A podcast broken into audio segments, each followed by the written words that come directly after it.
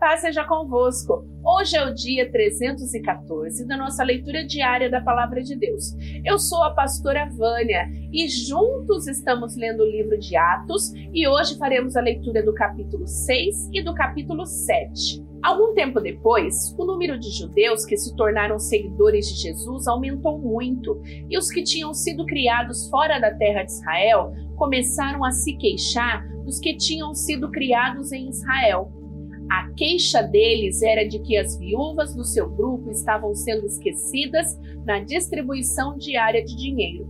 Então os doze apóstolos reuniram todo o grupo de seguidores e disseram: Não está certo nós deixarmos de anunciar a palavra de Deus para tratarmos de dinheiro. Por isso, irmãos, escolham entre vocês sete homens de confiança, cheios do Espírito Santo e de sabedoria e nós entregaremos esses serviços a eles. Assim, nós poderemos continuar usando todo o nosso tempo na oração e no trabalho de anunciar a palavra de Deus. Todos concordaram com a proposta dos apóstolos, então escolheram Estevão, um homem cheio de fé e do Espírito Santo, e também Filipe, Prócopo, Nicanor, Timão, Pármenas e Nicolau de Antioquia não-judeu que antes tinha sido convertido ao judaísmo. Esses homens foram levados aos apóstolos, que oraram e puseram as suas mãos sobre a cabeça deles. A palavra de Deus continuava a se espalhar. Em Jerusalém, o número dos seguidores de Jesus crescia cada vez mais, e era grande o número de sacerdotes judeus que aceitavam a fé cristã. Estevão, um homem muito abençoado por Deus e cheio de poder, fazia grandes maravilhas e milagres entre o povo. Mas ficaram contra eles alguns membros da sinagoga dos homens livres, que era a sinagoga dos judeus que tinham vindo das cidades de Cirene e Alexandria. Estes e outros judeus da região da Cilícia e da província da Ásia começaram a discutir com Estevão. Mas o Espírito de Deus dava tanta sabedoria a Estevão que ele ganhava todas as discussões. Então eles pagaram algumas pessoas para dizerem: Nós ouvimos este homem dizer blasfêmias contra Moisés e contra Deus. Dessa maneira, eles atiçaram o povo, os líderes e os mestres da lei. Depois foram, agarraram Estevão e o levaram ao conselho superior. Então arranjaram alguns homens para dizerem mentiras a respeito dele. Essas pessoas afirmaram o seguinte: Este homem não para de falar contra o nosso santo templo e contra a lei de Moisés. Nós o ouvimos quando ele dizia que esse Jesus de Nazaré vai construir o templo e mudar todos os costumes que Moisés nos deu. Todos os que estavam sentados na sala do conselho superior olhavam firmemente para Estevão e viram que o rosto dele parecia o rosto de um anjo. O grande sacerdote perguntou a Estevão: o que essas pessoas estão dizendo é verdade? Estevão respondeu: Irmãos e pais, escutem. Glorioso Deus apareceu ao nosso antepassado, Abraão, quando este morava na região da Mesopotâmia, antes de ir morar na cidade de Harã. E Deus lhe disse: Saia da tua terra e do meio dos seus parentes e vá para uma terra que eu lhe mostrarei. Então ele saiu da Caldeia e foi morar em Harã. Depois trouxe Abraão para esta terra onde vocês agora estão morando. Ele não deu a Abraão nem mesmo um palmo desta terra, mas prometeu que ia lhe dar toda esta terra e que depois ela seria dos seus descendentes. Quando Deus fez essa promessa, Abraão ainda não tinha filhos. Ele disse a Abraão: Os seus descendentes vão viver como estrangeiros em outra terra Ali eles serão escravos e serão maltratados durante 400 anos. E Deus disse ainda: Eu castigarei a nação que os escravizar. Depois disso, eles voltarão daquela terra e me adorarão neste lugar. Deus deu a Abraão a cerimônia da circuncisão como prova da aliança que fez com ele. Por isso, Abraão circuncidou seu filho Isaque uma semana depois do seu nascimento. Isaac circuncidou seu primeiro filho Jacó, e Jacó fez o mesmo com seus doze filhos, os patriarcas. Estevão continuou: Os irmãos de José tinham inveja dele e o venderam para ser escravo no Egito. Mas Deus estava com ele e o livrou de todas as suas aflições. Quando José apareceu diante de Faraó, rei do Egito, Deus lhe deu sabedoria e modos agradáveis, e Faraó o nomeou governador do Egito e do palácio do rei. Depois houve falta de alimentos e muito sofrimento no Egito e em Canaã, e os nossos antepassados não tinham mais o que comer.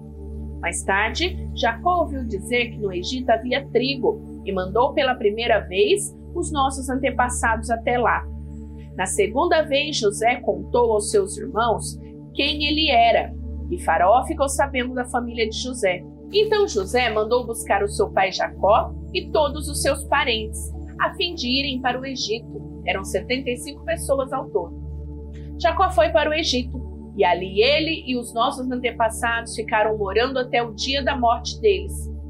Depois os corpos deles foram trazidos para Siquém e posto no túmulo que Abraão tinha comprado dos descendentes de Ramor por um certo preço. Quando estava chegando o tempo de Deus cumprir o juramento que havia feito Abraão, o nosso povo tinha aumentado muito no Egito. Então o rei, que não sabia nada a respeito de José, começou a governar o Egito. Esse rei enganou e maltratou os nossos antepassados, a ponto de obrigá-los a abandonar as suas próprias criancinhas para que elas morressem. Nesse tempo nasceu Moisés, que era uma linda criança, e durante três meses os seus pais cuidaram dele em casa.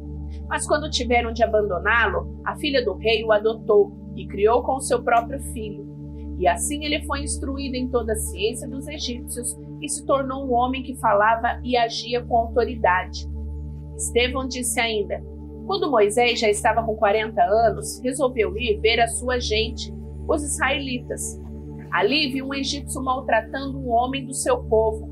Então defendeu o israelita e o vingou, matando o egípcio.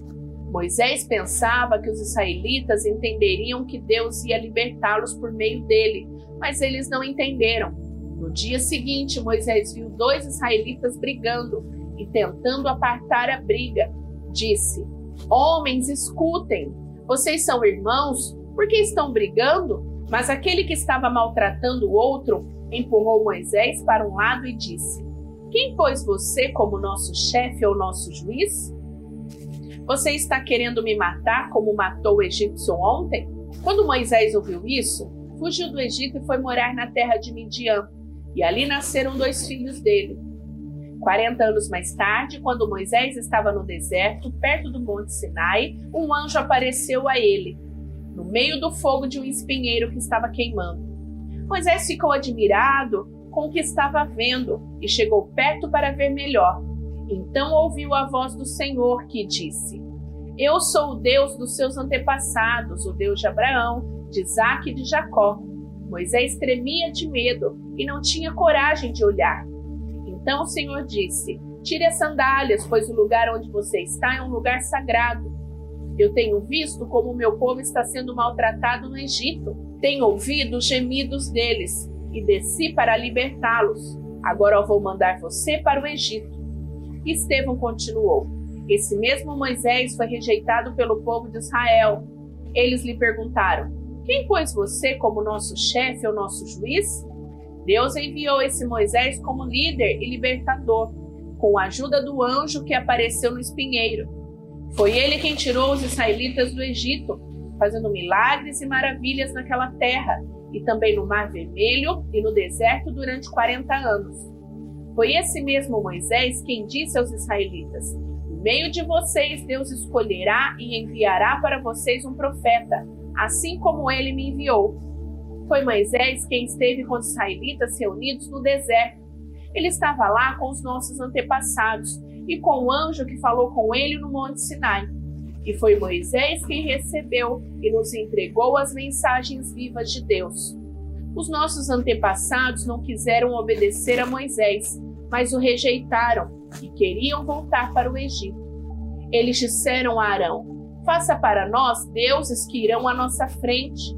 Não sabemos o que aconteceu com Moisés, aquele homem que nos tirou do Egito. Então fizeram uma imagem em forma de bezerro e mataram animais para oferecer a ela como sacrifício. Depois deram uma festa em honra da imagem que eles mesmos tinham feito. Mas Deus se afastou deles e deixou que adorassem as estrelas do céu, como está escrito no livro dos profetas. Ó povo de Israel, não foi para mim que vocês mataram e ofereceram animais em sacrifícios durante 40 anos no deserto. Vocês carregaram a barraca do deus Moloque e também a imagem da estrela de Raifã, deus de vocês. Esses eram ídolos que vocês tinham feito para adorar. Por isso vou mandar vocês para além da Babilônia. No deserto, os nossos antepassados tinham consigo a tenda da presença de Deus essa tenda foi feita como Deus tinha mandado Moisés fazer, de acordo com o modelo que Deus lhe havia mostrado. Eles tinham recebido a tenda dos seus antepassados e a levaram quando foram com José e conquistaram as terras das nações que Deus expulsou de diante deles. A tenda ficou lá com eles até o tempo de Davi.